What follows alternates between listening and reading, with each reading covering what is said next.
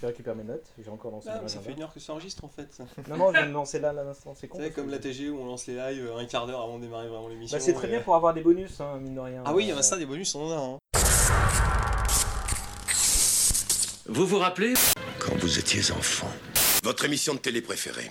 Vous vous amusez encore aux jeux vidéo, je parie? J'ai passé l'âge de ces conneries. Je te propose un voyage dans le temps. C'était là dans le temps, c'était un tube. Cela me rappelle un tas de souvenirs. Je suis trop vieux pour ces conneries, moi aussi. Tous ces moments se perdront. Il n'y a qu'un moyen de le savoir. D'accord, faisons comme ça. La seule conclusion que je peux en tirer est que Nous ne sommes pas trop vieux pour ces conneries. Nous ne sommes pas trop vieux pour ces conneries. tu penses. Nous ne sommes pas trop vieux pour ces conneries. Ouais, ouais. Coucou tout le monde, ça fait 7 numéros qu'on essaie de se persuader qu'on n'est pas trop vieux pour ces conneries, et jusqu'ici on y arrive pas trop mal, je pense. Pour ceux qui nous rejoignent, je rappelle le Schmilblick, on réunit simplement un petit groupe de personnes pour se rappeler ensemble à un grand moment de notre enfance. Ça peut être un jeu vidéo, un programme télé, ou comme ce sera le cas aujourd'hui, un film fondateur de notre culture ciné. Aujourd'hui, j'ai quatre paléontologues avec moi. Je vais d'abord faire un bonjour à Asina, notre scénariste et artisan martial. Bonjour. Tu vas bien? Très bien, merci. Comment ça va depuis l'épisode 4 sur Ayam? Eh ben, non, ça va bien, ça va bien. Je, fais mon petit bonhomme de chemin.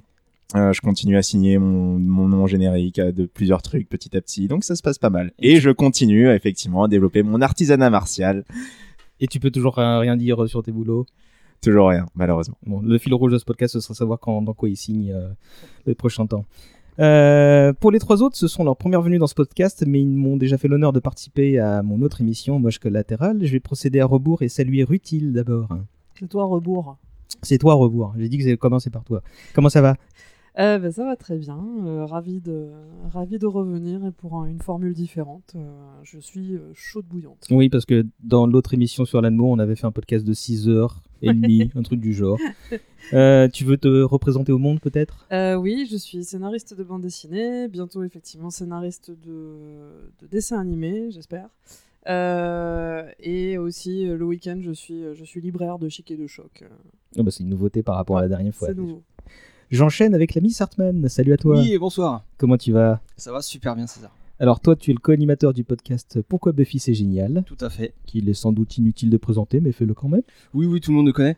Euh, c'est un podcast, donc c'est des commentaires audio des épisodes de la série Buffy contre les vampires, pour bien expliquer à tout le monde que la série est incroyable. Tout le monde n'est pas au courant. Et même ceux qui euh, le sachent, euh, parfois ils n'ont pas vu toutes les, les petites métaphores cachées, le sous-texte, les petites anecdotes, tout ça. Donc on explique tout ça en commentant un épisode en direct. Et forcément, avec toi, on avait fait un enregistrement sur Webon euh, de, Voilà. de- de seulement 5 heures. C'était donc facile. Qu'est- Qu'est-ce que tu veux dire de toi, euh, sinon, euh, pour te présenter Euh, essayer de justifier ma présence ici. Je, je, je travaille dans l'audiovisuel, je suis monteur et euh, je suis un grand cinéphile. J'aime beaucoup le cinéma et, euh, et comme tu l'as dit, ce film, euh, de par notre génération, je pense, a beaucoup marqué ma cinéphilie personnelle. Euh, donc voilà, j'aime bien les films, j'aime bien en parler, donc euh, je suis très content d'être là. Eh ben, j'espère. On termine le tour de table, de, le, tour de table basse en l'occurrence, de... avec Manu. Salut mon grand. Ouais, c'est parce que je suis le plus vieux, c'est ça? Euh, ah oui, je pensais que c'était. euh, Mais non, c'est toi le plus vieux, ouais, t'as raison. tiens. bah, la sagesse en dernier, c'est bien connu. Comment tu vas? Bah écoute, je soigne mon rhume, donc euh, je vais essayer de pas trop tousser aujourd'hui. S'il te plaît, parce que sinon je saurais dorénavant que le micro rouge est celui qui a les germes. Euh, alors toi aussi, tu fais partie de la grande famille du podcast francophone puisque tu participes à l'ATG, l'agence Oui. Geek. Bah, si tu veux dire qui tu es, qu'est-ce que c'est Oui, Euh, bah écoute, c'est un, podcast, euh, on va dire, de, de geek euh, dont je suis le plus jeune et, et de loin, et où on commente un peu tous les sujets qu'on peut trouver susceptibles d'intéresser les geeks, toujours avec un invité. Et moi, j'y participe euh, essentiellement pour faire euh, une rubrique de lecture euh, SF, fantasy, enfin imaginaire. Et toi, avec toi, on avait fait un numéro sur Neil Gaiman, Dommage collatéral. Ouais. Seulement 3 heures. Oui. Euh, et C'était bien aussi. Euh, vous, vous verrez, les auditeurs, que ces trois-là euh, sont chacun de, de- une bonne raison d'écouter Hommage collatéral. Puis Asina, vous le connaissez déjà, euh, vu qu'il a participé à YAM. Et vous savez à quel point il parle bien. Euh, bon, on va s'y mettre. Euh, merci à tous les quatre. Euh, vous avez tous souhaité participer à cette émission en particulier. Euh, je l'ai évoqué tout à l'heure. On va parler d'un film culte, à savoir Le Petit Dinosaure et la Vallée des Merveilles. Ah oui Et ben la maman, la maman du petit dinosaure, elle est morte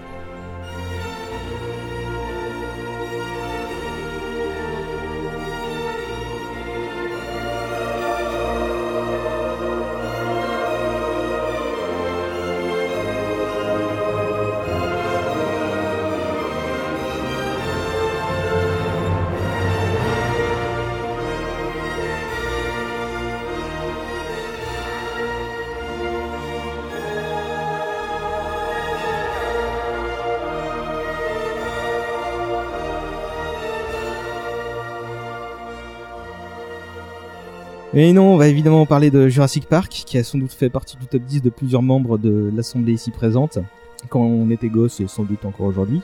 Comme d'hab, je vais demander à l'un d'entre vous de rafraîchir rapidement la mémoire des gens en représentant le film. Qui se dévoue Allez, Sartman. Oui, bah, avec plaisir. Euh, donc, euh, film de 1993 de Steven Spielberg. Donc 25 ans cette année. voilà, ouais. Euh, que, que, que dire d'autre avec euh, Sam Neill, Laura Dern, Richard Attenborough, Jeff Goldblum. Jeff Goldblum, Ah Samuel oui. Jackson euh, dans un, dans Oui. un super rôle. Euh, et c'est c'est un, un film de dinosaures. De fougères qui bougent. euh, voilà, mais euh, enfin, je j'y reviendrai sûrement plus tard. Mais c'est j'ai une théorie, c'est que c'est vraiment un film de dinosaures. Les stars de ce film sont les dinosaures et, et personne d'autre. Oh, il aurait pu se faire sans la présence des, des acteurs que tu as cités, c'est clair. Exactement. Enfin voilà. Oui, pe- peut-être euh, étoffer cette présentation est bah écoute, courte. euh, on peut dire que c'est un, effectivement une. En fait, le, comme le titre le dit, euh, c'est un parc dans lequel on a des dinosaures, donc on a recréé des dinosaures. Et le parc n'est pas ouvert au public encore. Le créateur du parc invite des experts pour faire valider le truc auprès de ses investisseurs, se rassurer. Et évidemment, ben, la, la visite va pas se passer comme prévu. Euh, juste une petite précision, si je ne dis pas de bêtises, ce euh, Jurassic Park est une adaptation en fait d'une série de romans qui, qui Michael existe. Crichton, ouais. Voilà, tout à fait. Euh, je crois même que l'élaboration du, du film a commencé peu ou prou pendant que le film était en cours d'écriture, donc c'est un projet déjà transmédia. Ouais, et il euh, signe le, le scénario avec euh, David Kopp, mais enfin euh, Crichton euh, écrivait souvent les adaptations de, de ses propres bouquins. Beaucoup de ses bouquins ont été euh, adaptés au cinéma. Et ça reste la plus grosse réussite de Spielberg en termes de chiffre d'affaires encore aujourd'hui, je crois. Hop, on va lancer le chrono. Et je vous rappelle les bails. On a une petite clochette pour nous indiquer le mi-parcours et un gros gong. Quand c'est fini, c'est parti. Petit tour de table pour commencer. Euh, bah, à quel âge et à quelle période vous avez découvert le, découvert le film euh, Asina commence. Parce que je suis le plus jeune, c'est ça? Non, c'était tout à fait euh, impromptu et pas réfléchi. Alors moi, j'ai découvert Jurassic Park quand j'avais 9 ans, 9 ans ou 10 ans, c'est un peu dur de me rappeler exactement. Je l'avais vu pour la première fois, pour ma part, en VHS, euh, chez, mes, chez mes oncles et tantes, et j'ai pris évidemment une énorme claque. J'avais un ami qui était obsédé par ça euh, quand, quand on était dans la cour de récré, qui me disait Asina, il faut que tu regardes ça. Voilà, c'était à peu près son mantra qui revenait au moins euh, une fois par jour. Euh, et il avait raison. Hein, je tiens, Pierre, si tu m'entends, hein, tu avais complètement raison. J'aurais dû m'y mettre beaucoup plus tôt. Et c'est comme ça du coup que je l'ai vu et j'ai eu la chance aussi de le revoir un peu au cinéma. Il y avait quelques projections spéciales au au Marc Lambert, si ma non, au Saint Saint Lambert, au cinéma des Saint Lambert. Euh, quelques fois pour les pour les 15e, celui-là, ouais. exactement ouais il y avait des des projections pour enfants de, de films classiques y compris il y a eu aussi donc ça et j'ai eu l'occasion de le de le voir à ce moment-là et c'était génial voilà c'est donc comme ça que je l'ai découvert Faut-il? Euh, bah, mar- de, ouais, de- assez marrant parce que je l'ai vu pareil à 8-9 ans, quelque chose comme ça. Euh, ce qui est vraiment beaucoup trop jeune en fait. le film est interdit au moins de 12 ans, il me semble. Je crois euh, ouais, mais je crois que je l'ai dû le voir. Il, il est interdit au moins de 12 Je ans. l'ai vu à 11 ans en salle. Donc Ouais, non, soit le guichetier a pas fait son taf. il me Ah, moi- semble je que c'est accord parental souhaitable Ah, d'accord. mais en, France qui était le ouais, mais- rond bleu Ouais. à l'époque Mes parents auraient mais- pas dû donner leur accord. À la télé, oui. en gros, euh, en gros, moi, moi je m'en souviens hyper bien parce qu'effectivement j'ai fait, j'ai saoulé mes parents euh, pour aller le voir parce que la hype était réelle. Effectivement, j'étais à fond, à fond. Euh, mon père s'est assis à côté de moi et il m'a dit euh, très grand. Réveille-moi dans deux heures. Non non non non non, il m'a dit très grand seigneur, il m'a dit ouais si t'as peur bah tu peux t'accrocher à mon bras et tout ça. Et moi je suis genre n'importe quoi. Le et je vous mens pas. Le donc euh, introduction générique au noir, on entend les cris d'animaux. Mon père sans partir son bras sur le côté genre fou comme ça. Et après je pense qu'il a plus eu de sang pendant les quelques l'heure et quelques du film qui a suivi dans son bras en fait. Je crois que à la fin il a dû il a dû euh, faire quelques exercices pour ramener la vie en fait dans son pauvre membre qui était parti euh, sur le côté. Je l'ai plus lâché. Alors ça a été une séance mouvementée. Euh, parce que quand la fameuse scène, quand il y a eu la fameuse scène de la chèvre, euh, mon parrain était assis à côté de moi et au moment, et c'est pareil, encore une fois très mouvementé, je m'en souviens très très bien de cette séance. Au moment où la patte de chèvre sanguinolente tombe sur le toit de la Jeep, mon parrain croit bon de me faire une blague et de me faire bouh à ce moment-là. J'ai hurlé, j'ai hurlé et euh, à partir de la scène du T-Rex et des toilettes, enfin le mec assis sur les toilettes et le T-Rex qui vient le bouffer. Je n'ai plus jamais fait caca de la non, vie. non, non, mais attends, attends. J'ai enfoncé ma tête, j'ai enfoncé mon visage dans le siège euh, derrière moi. Et il y avait deux adolescents euh, mâles qui étaient en train de regarder le film, et cette scène en particulier, étaient en train de rire. Ils, ils trouvaient ça hyper drôle. À un moment donné, il y en a un qui a remarqué ma tête coincée entre les sièges, qui l'a fait remarquer à l'autre, et leur attention est passée, leur attention hilar est passée de l'écran à ma tête en train de faire entre les deux sièges. Et il me et enfin voilà je me souviens donc de ces deux adolescents qui me pointaient du doigt et qui se foutaient de ma gueule parce que j'étais mais terrorisée pendant ce putain de film. Voilà donc ça c'était ma séance- ma première séance de Jurassic Park. Euh, faut savoir quand même que après j'ai continué à être fan du film. Enfin et fan fan en étant euh, à moitié terrorisé et à moitié fan. C'est-à-dire que la nuit je sais pas et il y a eu d'autres gens apparemment de notre génération qui l'ont fait la nuit, je rabattais les couvertures sur ma tête pour que les vélociraptors me trouvent pas dans mon lit. Euh, T'avais ça. Et ensuite, j'avais aussi un magnifique. C'est l'objet que j'ai pas pu amener aujourd'hui parce que tu sais, t'as demandé d'amener des objets fétiches Ouais, en rapport chiant, avec ouais. le film. L'objet que j'ai pas pu ramener parce qu'il il appartient à, à mon, à mon passé lointain, mais j'avais des photos, mais malheureusement, bon, bah, ma- la maison de mon enfance a brûlé, donc euh, voilà, j'ai j'ai une excuse. Euh, des photos de moi avec un t-shirt Jurassic Park et un magnifique Bermuda, short Bermuda Jurassic Park, euh, que je portais évidemment ensemble parce que c'était un, un ensemble, et j'avais la méga classe. Mais t'avais 26 ans quand même sur cette photo. J'avais, encore 9-10 ans à l'époque, c'était, c'était euh, excusable. Mais voilà, bah, enfin, je me, je me souviens de ces photos de moi quand je suis retombé dessus en me disant, oh, putain, le, le, le sens de, le sens de- du fashion. swag, tout de euh, déjà à l'époque, je, voilà, j'avais le swag. Manu et toi Euh, bah alors moi j'ai vu euh, j'ai vu Jurassic Park quand il est sorti au cinéma en 93. Euh, je crois qu'il est sorti en juin aux États-Unis, donc ça doit être peut-être euh, pendant l'été en France. J'ai noté par là. 20 octobre, moi. 20 octobre. Ou peut-être octobre. Selon Bon, les c'était internets. Tintin, faut Ouais. l'attendre Je- 5 je ou vais 6 pas, mois. Je vais pas ouais. vérifier la date, mais enfin bon, je- je- donc en gros j'avais 16 ans quoi à l'époque. Euh, je venais d'avoir mon bac, mon premier bac. Et euh, alors ça va, moi j'ai pas, j'ai pas eu peur. Alors j'ai sursauté un peu, comme je sursaute toujours dès que les trucs font quand même un peu, sont faits un peu pour au cinéma, mais euh, moi j'ai le souvenir antérieur à ça que quand j'étais en CE1, il y avait dans la bibliothèque de l'école un bouquin sur la préhistoire avec les hommes des cavernes, euh, machin, et les dinosaures Euh, Je vais, je vais te relancer dans un et que j'ai passé à peu près euh, les trois quarts de cette année scolaire là à euh, lire le bouquin en long, en large et en traviole. Donc effectivement là, la promesse d'avoir les vrais dinosaures au cinéma, parce que ça avait été quand même, on a vu un petit peu de marketing avant, on nous avait un peu fait le truc quand même, vous allez voir, euh, les ordinateurs, machin, enfin comme vous les avez jamais vus et tout. Et effectivement, visuellement, ça a quand même été la claque. La claque là-dessus, parce que je voyais des trucs que j'avais euh, vus en dessin dans les bouquins, que j'avais imaginé dans ma tête, et là, ça prenait vraiment vie. Et puis l'autre truc, d'un point de vue un peu plus large, c'est que je sentais, enfin, j'ai senti qu'on était déjà à l'époque en train de vivre un changement, quoi. C'est-à-dire que la preuve par l'image euh, perdait de sa, Mhm. sa substance. Parce que là, ça y est, on voyait des trucs aussi, plus vrais que nature à l'écran. C'était plus des, des machins en pâte à modeler, on le voit. Enfin, on n'arrivait plus à faire la différence. Et c'était, bah, c'était, c'était impressionnant. Et, que- et comme tu dis, ouais, ça a lancé une mode du dinosaure. Enfin, moi, je me rappelle que Ah oui, pendant oui, plusieurs 100%. années après, euh, on achetait des jouets dinosaures, et on avait des affiches dinosaures, il y avait, enfin, ouais, une mode. Non, une mais il y a, y y un truc avec Steven Spielberg qu'il faut comprendre, c'est que si on, on- le, le requin est une espèce en voie de disparition, c'est de sa faute. Mhm. Non, mais 100% C'est vrai, ouais. de sa faute. C'est-à-dire que la mauvaise image des requins, c'est les dents de la mer. Ce mec est un, est un génie absolu. Il réussit à avoir une influence sur le monde qui dépasse, enfin, qui dépasse l'entendement. Donc, il y a les, dents de la mer et Jurassic Park. Bah, devinez quoi? Tout ce qu'on a appris récemment sur les dinosaures, toutes les recherches, en fait, en fait, c'était des fonds qui ont été débloqués post Jurassic Park faut vraiment comprendre ça. Enfin, et je le sais parce que donc j'ai été à une à une expo euh, sur les dinosaures euh, au euh, musée Muséum d'histoire naturelle à Londres et ils expliquaient ça. Ils disaient non mais voilà, ben, on doit énormément à Jurassic Park dans la popularisation du dinosaure. Avant tout le monde s'en foutait, Mm.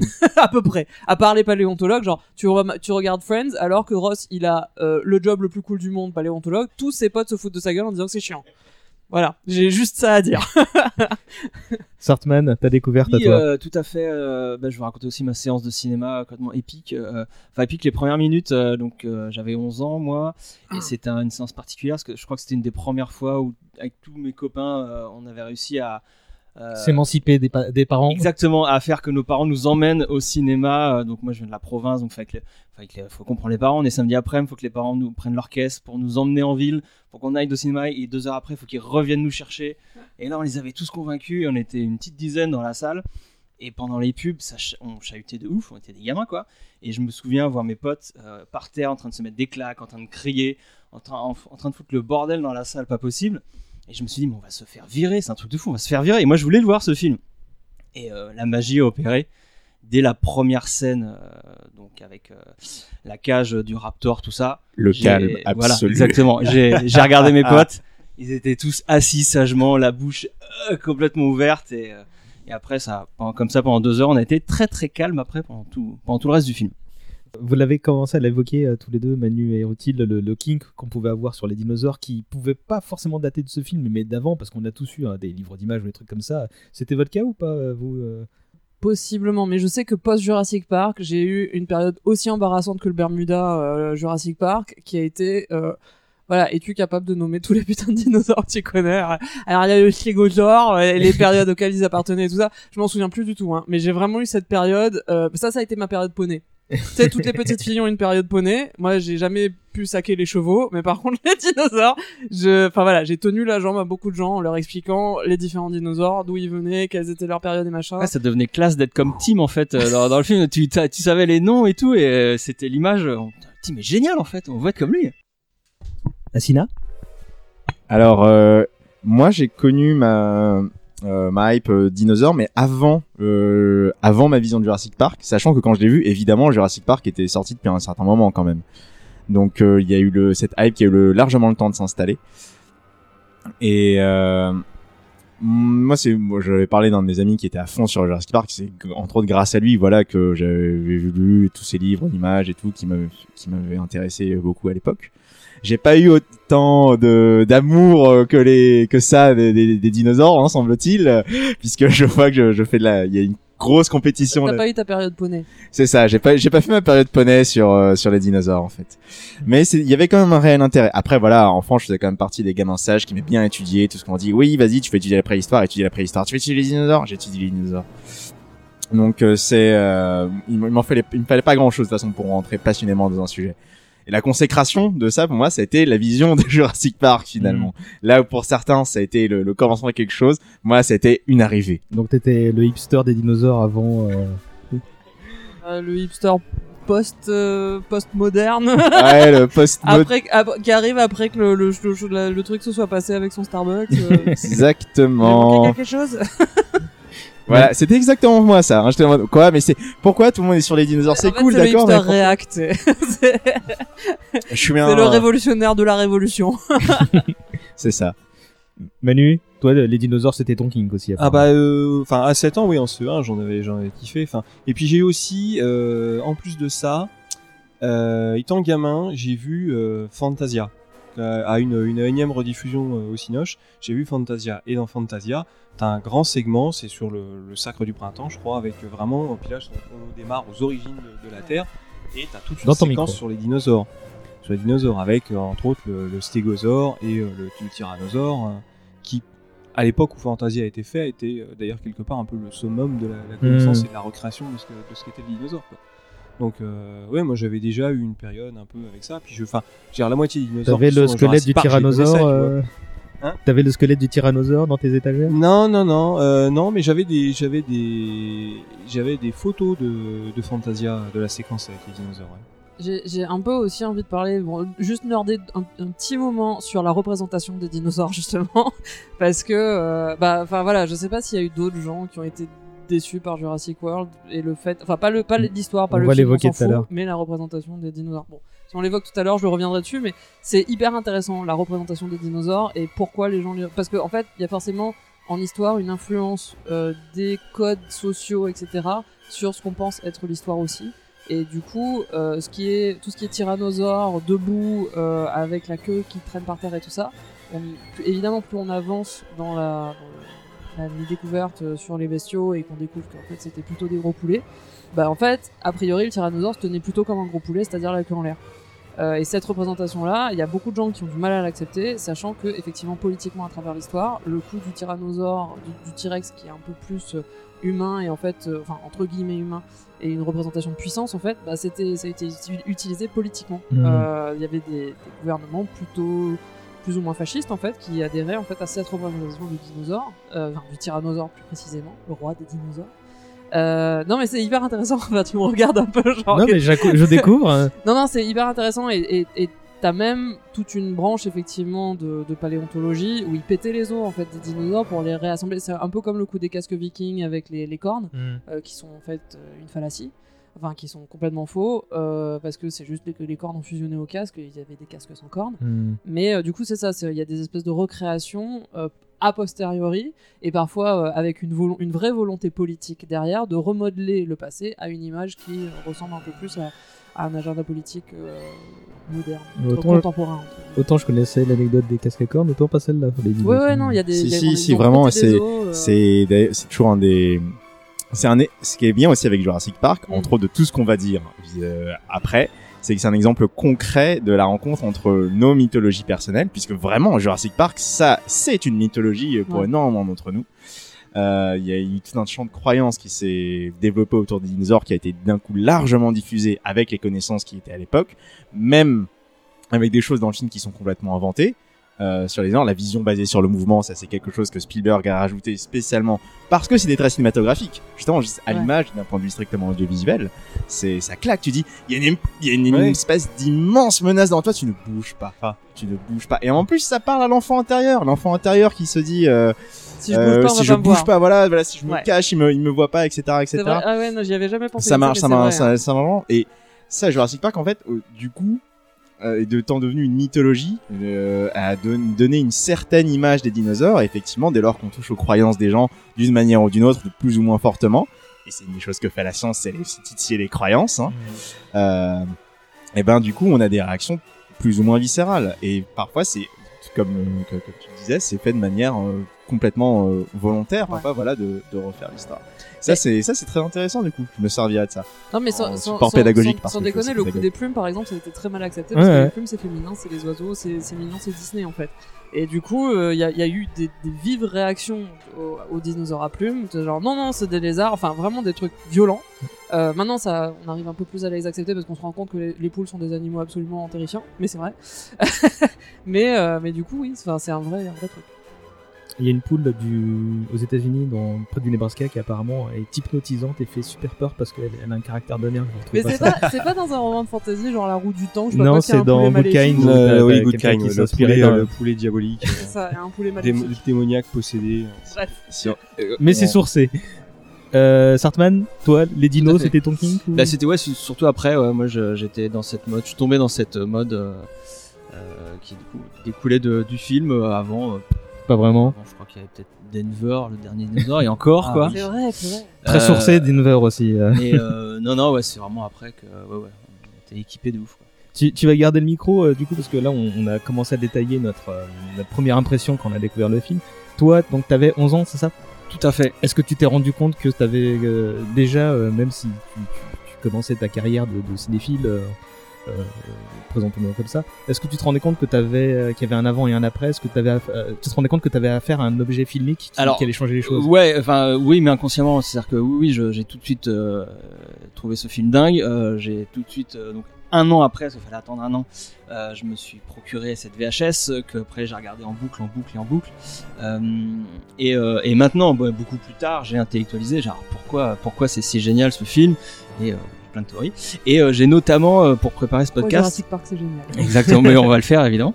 Euh, non, non, et pour préparer euh, là le podcast qu'on fait maintenant, là, ce matin, j'ai regardé la bande-annonce de l'époque. Je sais pas si vous Ah l'avez oui. en tête. Non, je l'ai pas regardé, non. J'ai, parce que j'ai regardé le, j'ai re-regardé le DVD dimanche dernier. Ouais. Et à la fin, je fais bon, est-ce que je passe 5 minutes à regarder les bandes annonces et tout? Puis bon, j'avais autre chose à faire, donc j'ai laissé tomber, mais j'ai, failli le faire, oui. Alors moi j'ai trouvé un truc génial avec sa bande-annonce, c'est que on ne voit pas les dinosaures dans la, les dinosaures dans la Ah oui. bande-annonce. Mmh. À aucun Non, moment. Ce une, c'est c'est pour ça que je disais euh, Jurassic Park. Euh, en fait, les stars, c'est pas les dinosaures, c'est les fougères qui bougent. hein. C'est une bonne représentation du film. J'ai habitude de dire à chaque fois que je parle de mise en scène, je parle de Jurassic Park et je dis, mais Jurassic Park, les enfants, c'est 80% de, fou- de fougères qui bougent. Jurassic Park, c'est 80% de et suggestions. de et de réaction des comédiens en fait parce qu'on voit tous les plans euh, bah t'as les, les- Bah, celui de la première découverte Ouais, des la première dinosaures par découverte, l'équipe, oui. Et- notamment. et c'est euh, génial. on, te, on te prépare le, le truc. On te... et on t'enlève on t'enlève le, le contrôle champ quoi De- Ouais. dans, dans la bande annonce elle est, elle est hallucinante cette bande annonce et tout est comme ça tu, tu passes euh, elle dure presque trois minutes t'as trois minutes de visages décomposés de gens qui disent, oh, qu'est-ce que c'est? Et donc bah je c'est enfin c'est complètement YouTube, euh, Kids React to. mais oui, bah, c'est complètement,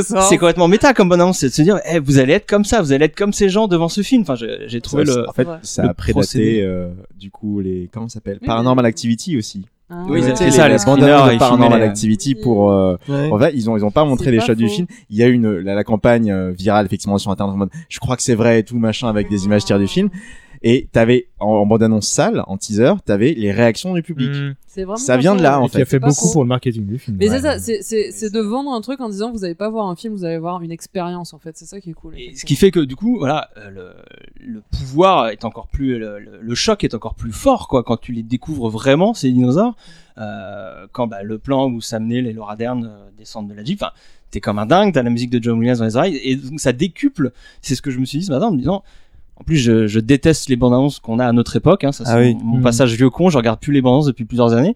Et je me suis dit, bah à l'époque, elles servaient encore quelque chose ces bandes annonces, qu'elles vendaient un truc, mais elles te vendaient pas tout le film. Elles te vendaient un, un projet, un procédé, quelque Et chose. justement, mais- à, à l'époque, c'était pas les marketeurs qui faisaient les bandes annonces, euh, qui c'était pas les les, produits les productions aujourd'hui, elles sous-traitent en partie les les, Oui, les- alors, les- ouais, peut-être ouais mais, mais, mais ça montre que Spielberg il était tellement en avance déjà à cette époque-là. c'est c'est surpuissant ouais, ouais, toute cette mécanique et voilà et le fait de tous les money shots du film bah, ils sont, on les a jamais vus quoi il Mm. faut payer ton ticket pour le pour les voir et- Faut le mériter Donc, le euh, exactement, vrai, exactement. Assina, toi, ta, ta réaction face à l'objet filmique, tu te rendais compte de, de, de l'immensité Alors, de la chose? Les- quand j'avais 9 Déjà, ans tu l'as vu en 10 ans, VHS, donc ça. je l'ai vu en VHS, donc euh, non, j'ai pas. euh, la première fois que j'ai vu, effectivement, c'était en VHS. Et autant j'ai j'ai adoré le film, et je l'ai revu encore et encore et encore et encore. Euh, mais autant je me, à 10 ans, non, 9-10 ans, effectivement, je me disais pas que j'avais vu quelque chose qui avait profondément changé ma vie, quoi. Euh, pas encore, mais c'est en le revoyant. Euh, L'une des premières fois que je l'ai revu en tant qu'adulte, c'était quand on l'a étudié. On a étudié plusieurs passages à la fac. Euh, et en fait, j'ai fait une, j'ai fait par 8 euh, en, cinéma pour être précis. Et je préparais en master réalisation, mais bon. Et en fait, en termes de mise en scène, on a, on a- un BEP dinosaure. exactement. je vais être Raptor plus tard. Je l'aurais- ça- je l'aurais fait. hein. Tout à fait. Ouais, je, je pense très clairement. On me dit, ouais, tu vas être un Tyrannosaurus- Rex dans ta vie. Je fais, oui, d'accord. je signe tout de suite. Mais non, euh, en, en le, re- en Ça- le ça- revoyant adulte et en étudiant un peu la mise en scène, euh, je- ça, je me rends compte que, ah ouais, il y a vraiment, euh, Spielberg est un génie. Spielberg est un génie. Il s'est fait de l'extraordinaire travail. Tout est extrêmement bien pensé. Et l'avant-après, en fait, je l'ai réalisé que en étant adulte Mhm. c'est pas en étant enfant, quand spectateur euh, cible, que j'ai pris ma, euh, ma grosse scène. Non, je fais, ah non, il y a vraiment eu un avant et un après euh, Jurassic Park sur la manière de faire les choses. D'un point de vue numérique, effectivement, comment le, le- la transition des effets spéciaux, comme on sait qu'ils ont mis des mois et des mois pour réussir à faire les diplodocus, Mhm. euh, comment ils ont réussi quand même à mettre des animatronics, comment ils ont réussi à faire un film ultra tendu en montrant quand même majoritairement que des fougères, tout à fait, parce que euh, c'était comme pour les dents de la mer, c'était super risqué de montrer le monstre. Euh, il suffit que ce soit un peu ridicule et pop, tu Mm. perds le spectateur. Et du coup, Comme Alien, enfin voilà. exactement. Et euh, à partir de ce moment-là, je me suis dit ah oui, ça, il y, a- il y a quand même des, des leçons de mise en scène, une manière de faire le cinéma qui d'un coup euh, n'ont plus jamais été les Nouveau mêmes à palier, partir quoi. de, de Jurassic Park. Manu Bah euh, oui, là, comme j'ai dit, moi j'ai eu effectivement la sensation un peu déjà à Parce l'époque. que toi, voyais t'étais la- plus âgé. Donc, Ouais, j'avais euh, 16 ans, donc je voyais la, la- c'est ça, enfin, le début de la fin de la preuve par l'image, quoi. Ça, et l'année suivante, il y a eu une deuxième couche pour ce, ce truc-là. Pour moi, ça a été Forrest Gump. Parce que tu as eu Jurassic Park, donc euh, on te crée des créatures que, que- qui n'existent plus depuis des dizaines de millions d'années. Et dans Hmm. Forrest Gump, tu as les séquences où Forrest euh, est Serre la main, intégré euh, dans des vraies ouais. images d'archives. Et là, tu vois, d'un côté, on te crée des choses que tu n'as jamais vues. Et de l'autre côté, on te reprend du matos Début que tout le monde connaît et on te le modifie. Et après ces deux films-là, c'est foutu. Enfin, tu sais, tu sais d'une part qu'on peut, on pourra tout faire au cinéma. Et c'est-à-dire que, bah, justement, moi, à l'époque, c'est à l'époque aussi où je lisais Fondation. Et tu vois, c'était avant, c'était le genre de choses, enfin, tu vois, du, du space opéra, euh, il y avait Star Wars, mais de monter d'un cran là-dessus, ça, ça semblait pas possible. Mhm. Et après, avec l'arrivée du numérique, tu dis finalement, on peut tout faire, il n'y a plus aucune limite. Je rajouterai aussi euh, Terminator, Terminator 2 qui sort euh, un Euh, ou deux un ans avant, avant, ouais, ouais. euh, Jurassic Park. Enfin, moi aussi, Mm. ces, ces, ces films-là sont très charnières, comme tu dis, oui, de- on commence, on du commence changement à sentir des. que et si- quelque part la frontière de la réalité Ouais, visuelle, elle l'outil est, elle, l'outil euh, numérique euh, des Mhm. effets spéciaux euh, change, euh, change tout. Et euh, c'est c'est un moment euh, charnière, en tout cas. Euh, ouais, bah, pour, pour moi, en fait, Jurassic Park, donc évidemment, bah, je disais, il y avait- quand même une fascination immédiate euh, à la séance, à- après la séance, j'ai été genre violemment glaireuse dessus, ça m'est un peu passé après, mais c'était quand même un film où je remarquais que à chaque fois qu'il passait, j'en attrapais un bout à la télé, j'étais obligée d'aller jusqu'au bout. C'était un- mais c'était magique, hein. Il y a très peu de films qui me font ça, quand je commence Jurassic Park, je le finis. Euh, c'est tellement bien rythmé, c'est tellement bien pensé, effectivement, c'est c'est effectivement un chef-d'œuvre. Euh, faut aussi dire, je pense, que les effets spéciaux jusqu'à maintenant, je trouve qu'ils tiennent hyper bien. Enfin, particulièrement pour le T-Rex. Euh, faut savoir aussi que, enfin, ça c'est les, petites légendes que j'ai adorées en fait euh, sur le making of du film, que euh, il y avait de la pluie qui s'est infiltrée. Je sais pas si vous connaissez cette anecdote. Ah oui. Mm. La pluie qui s'est in- infiltrée parce qu'il y, a- il y a une partie en fait de- du, euh, du T-Rex. Le T-Rex sur la, scène avec les voitures, animatronique. c'est un animatronique, hein. un Mm. truc Alors, qui fait 7 il- il- tonnes. euh, La plupart des- du temps, la plupart des moments où on voit des dinosaures, c'est des, des robots. Hein. Le- Oui. les, les- en fait, les, les dinosaures euh, numériques euh, faits par ordinateur sont très très très peu. C'est seulement quand on les voit En entier courir, ouais. et en mouvement que c'est ça, des. déjà, déjà c'est c'est de une l'ordinateur. utilisation du numérique qui est hyper intelligente. En plus, donc ouais, il y, avait de la pluie qui s'était infiltrée dans le, dans le truc en, en animatronique, et du coup, le dinosaure bougeait, en fait. Enfin, le T-Rex avait des mouvements ou machin, et apparemment, l'équipe du film euh, avait les chocottes, en fait. Alors ça va sauter le robot. mais ça, même, ou- même, non, mais même, enfin voilà, même les marionnettistes et tout ça, alors qu'ils savaient pertinemment, ils étaient les premiers à, à devoir savoir en fait que le- la bestiole était fausse, mais ils avaient littéralement les chocottes que elle, elle avait pris vie en fait. Tellement il y avait Ouais, ce côté robot, réaliste en fait euh, qui était assez violent. Mais oui, tu vois des trucs comme des trucs euh, comme Narnia, t'as des mo- moteurs pour animer poil par poil, des machins. Mhm. Tu vois des trucs comme Narnia, ça a vachement plus vieilli que Jurassic Park, qui est qui est 20 ans plus vieux, tu vois, enfin à peu près. Mais euh, mais ouais, donc enfin d'un point de vue effets spéciaux ça tient hyper bien mais encore une fois parce que bah, t'as le génie de Spielberg derrière qui est un, un, un maître de la mise en scène qui arrive à faire euh, chez, les, chez les gens dans leur froc avec un verre d'eau. La scène du verre d'eau elle est quand même enfin voilà c'est quand même Ouais. ultra iconique et, et c'est du génie. Et t'as aussi en fait quelqu'un qui m'avait fait remarquer les, les vélociraptors ils sont annoncés et ils sont annoncés par la parole. Ils sont, on ne les voit pas en fait c'est le, le fameux discours effectivement de Sam Neill qui explique comment le vélociraptor, etc. Et là, on a déjà la peur des raptors installés, alors qu'on ne les a même pas vus. Mais encore une fois, c'est Et qu'ils n'existent pas à ce moment-là. non, qui n'existent pas, oui. Mais enfin, oui, ou en tout cas, le personnage ne sait pas qu'ils qu'ils existent. Bah, Mais- Il y a, il y a il a d'autres rappels qui sont faits aussi. Le Ouais. côté, ils apprennent en se, en se lançant sur les, sur, sur les. Comment Oui, les, ça, les, les, Les enclos, électriques. les clôtures Mais Ouais, c'est ça, ils, a- ils arrivent, ils arrivent deux par touche en fait. Il y a- il y a d'abord, il y a d'abord le discours. Ah bah, t'as la scène il ouverture le- déjà avant. Oui, il c'est vrai qu'il y a la scène ouverture, le- le vois pas forcément, on tout le monde en même temps. On sait pas, on sait pas que c'est le raptor, les raptors Tu le effectivement. sais pas, mais après, après tu, tu déduis Mais que c'est c'était le raptor. On t'a des- déjà installé un truc qui fait peur. Ensuite, on te donne un nom avec le raptor, effectivement. Mais ça, c'est des, c'est des techniques de, de on te rajoute, tragédie c'est- grecque. C'est hein. ça, des couches, des couches et des couches, et tu l'as toujours pas vu. On te dit que c'est intelligent. On, Oui. te, on te dit que ça vise les points faibles de la clôture. On sait que ça chasse à plusieurs. Là, ça ne se repose pas sur le mouvement. Mais Enfin, ouais, c'est vrai que c'est pas Ils ouvrent que la porte, là, c'est la merde. c'est pas étonnant que c'est un film qui plaise aux gens qui aiment bien écrire parce que c'est Ouais. parfaitement écrit c'est tout est joué sur la redondance euh, on te- t'as deux des plans que tu vas voir euh, plusieurs fois de suite au début à la fin mais le, le sens va changer euh, comme vous dites on, il passe son temps à nous expliquer des choses qui vont s'expliquer après pendant tout le reste du film et effectivement tout ce qui est sur le T-Rex à, à combien il court par exemple? On nous balance ça au boom dans une 40 réplique km/h. ah ouais, on a, chronométré, on a chronométré le T-Rex à telle vitesse. Bon, bah, c'est une info comme ça, mais c'est une info qu'on a encore en Devant tête ton micro. quand, quand les mecs euh, sont dans la Jeep et se font courser par le Ah ouais, il a dit combien déjà? 80, 90 Et c'est voilà, tous ces tous ces petits détails d'écriture sont Mais vous avez euh, commencé à évoquer le génie de Spielberg, justement. Est-ce que c'est pas avec ce film, du moins de notre génération, qu'on a appris qui c'était Spielberg? Parce que moi, je me souviens que c'était un nom qui était collé à E.T. avec Ouais. Indiana Jones, tu vois. Ça s'arrêtait là. Et pour moi, c'était le mec qui tenait la caméra, ça allait pas plus loin. Après quoi. juste ouais, citer quand même parce qu'on a parlé effets spéciaux, citer euh, les, les artisans qui sont qu'on fait ces je savais qu'on pouvait compter sur toi pour ça. Euh, Denis Muren donc qui s'occupait Mhm. des, des, des dinosaures euh, numériques Numérique.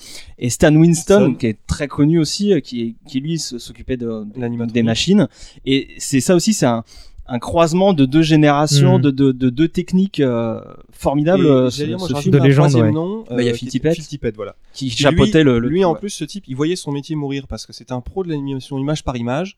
Et Mm. les gars chez ILM, ils lui montrent, Eh, ça y est, on a fait des trucs, on leur dit machin, il voit le truc, il fait, c'est bon, j'ai plus de boulot. Et en fait, ce qu'ils ont fait, c'est qu'ils ont construit une, euh, une maquette de dinosaures bourrée de capteurs.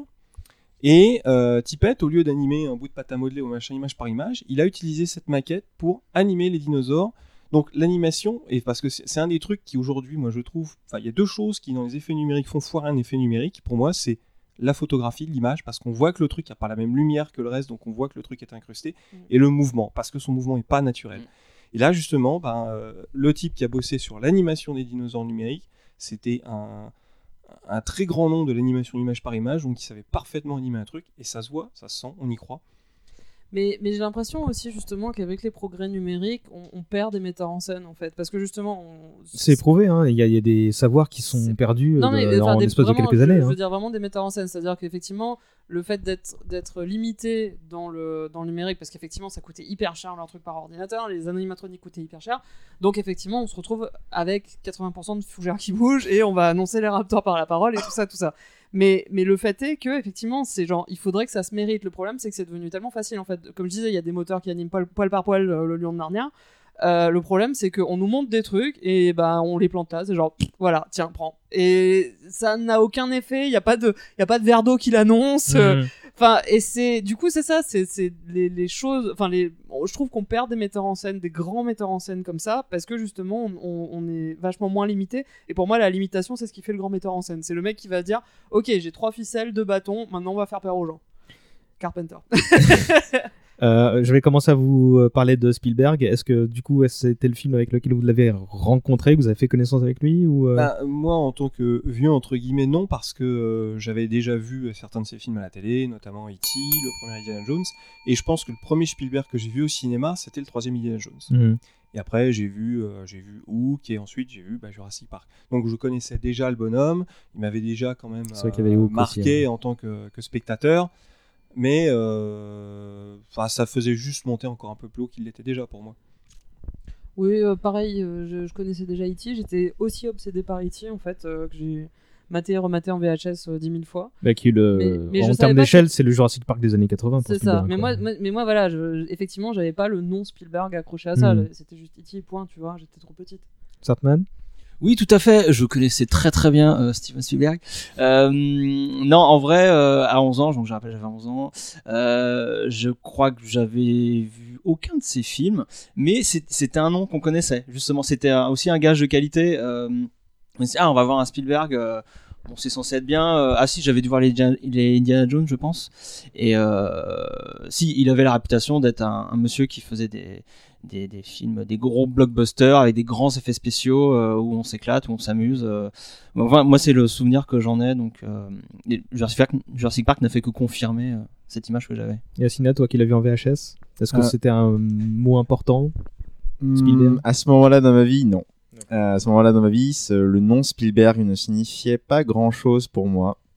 La notion d'auteur, de toute façon, étant pas très très très bien installée euh, non plus à cet âge-là. Hein, je vais pas. Ouais, à n'importe quel âge, tu sais. Pour le gouvernement en place non plus. Euh, mais je, de lui, j'avais juste vu euh, les Indiana Jones en fait. Parce que E.T., je le, je ne l'ai vu que dans mon adolescence. Euh, je l'ai pas vu dans l'enfance. Je suis un, je suis un des, un de ces rares cas. Euh, vers, vers même la fin, la- vers la fin de l'adolescence en fait. J'ai pas vu E.T. avant que j'ai 16 ans. D'accord. Et bah, on a cité déjà plein de trucs qui nous a euh, enthousiasmé dès le premier visionnage. Euh, Qu'est-ce qui la, la claque du film pour vous, c'est quoi? Est-ce que c'est les animatroniques, c'est les CGI Euh, Vas-y, Je veux absolument parler, c'est la musique. C'est la musique. la musique, c'est c'est le truc, euh, pareil, euh, si on cherche nos, nos souvenirs d'enfance, c'est le truc qu'on se chantait euh, dans les cours de, de, de la récréation.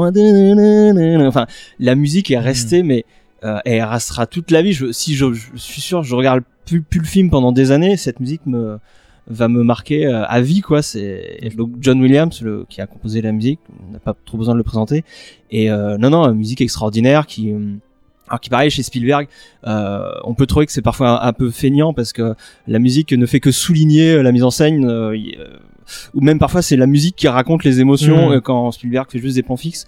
Euh, on peut trouver euh, ça parfois un peu feignant, mais pff, elle est tellement dingue cette musique. que, euh, non, il y a, c'est, c'est Je crois phénoménal. que de la carrière de Williams, c'est dans le trio de tête de- des thèmes qu'il a composés, enfin des, des bandes son qu'il a composées, quoi. Tu vois.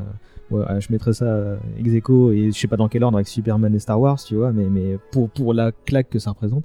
Euh, les autres, quelque chose qui vous a euh, mis une baffe? Euh, c'est une bonne question. Euh, outre la musique, euh, moi en plus c'était l'époque où je commençais un petit peu à, m'intéresser à la musique de film, donc bah, effectivement à l'époque je me suis acheté le CD hein, que, bah, que j'ai toujours, tu vois. Donc, et donc j'ai écouté en boucle, en veux-tu, en veux-tu. Parce c'est vrai qu'à l'époque, bah, te la rejouais dans la cour de récré ou euh, où tu l'avais vu euh, au cinéma, puis après c'était fini. Il y avait quoi. pas Internet, Et c'était par contre, peu- quand tu te quand tu quand tu quand t'as récupéré le CD après, euh, c'est parti pendant un an, tu te le mets en boucle et t'as plus que ça en tête. Qu'est-ce que seraient les premières saisons de Top Chef sans la musique de Jurassic Park Je vous le demande. Ça et Pirates des Caraïbes. Euh, non mais ouais c'est bah c'est- mais c'est vrai que en plus encore une fois je- revenons à 8 9 ans euh, moi dans une salle de, de- une salle noire de cinéma face à Jurassic Park en train de hurler Bah entre non, les fauteuils tu fais dos à Jurassic À Park, la- parce que t'as le visage deux Jurassic sièges. Park. non mais justement cette scène à la fin quand ils sont dans les hélicoptères que t'as la musique qui prend qui voit le vol des, des ptérodactyles le soulagement que tu reçois je pense que c'est la, la fin de la première guerre mondiale je peux pas te je, je, je sais pas enfin pour l'enfant que j'étais à l'époque en tout cas si j'avais connu la première guerre mondiale euh, j'en sais rien mais c'est vraiment ça c'est ce côté euh, c'est la, la beauté de la scène te prend vraiment au trip parce que t'as vécu tellement d'horreur avant enfin moi euh, moi en tant qu'enfant sensible Mm. juste avant et, euh, et c'est vrai que oui ça c'est une, c'est une musique qui marque je pense je pense aussi mais après bon c'est peut-être un peu cliché mais il y a aussi le le, le money shot absolu euh, du, de la T-Rex parce que n'oublions pas le It's a Jurassic. Park est un film féministe ce- les dinosaures ne sont que des femelles euh... Je sais pas, apparemment ils ont réussi à faire des bébés ensemble, donc euh, on sait pas Bah, si. c'était euh, bah, c'était la PMA avant l'heure. Non, on sait pas, on sait pas, il y a un doute là-dessus. Là dinosaures encore, lesbiennes for the win là, là encore, Spielberg était, avait 20 ans d'avance. Mais oui, donc le money shot absolu de, du T-Rex avec la banderole qui tombe euh, et le cri, euh, le cri final, c'est quand même, c'est quand même la méga classe. Tu vois cette scène, là genre ouais. Enfin, surtout maintenant. À l'époque, euh, ça faisait peur. maintenant, maintenant, c'est un des, un des moments les plus badass de l'histoire du cinéma. Et ben, pour ma part, ce sera un autre moment avec la T-Rex. C'est le, bah, tout simplement quand elle, quand elle arrive, défonce l'enclos et que euh, Ouais, les avec enfants, le et verre tout, d'eau avec, et, euh, avec le verre d'eau, avec les voitures qui sont coincées, avec la pluie qui est là. L'œil à travers la vitre. L'œil à travers la vitre Et qui se rétracte, ah, c'est extraordinaire. les enfants qui sont là, ils bougez pas, ne bougez Et Malcolm, putain, j'en ai marre d'avoir toujours raison.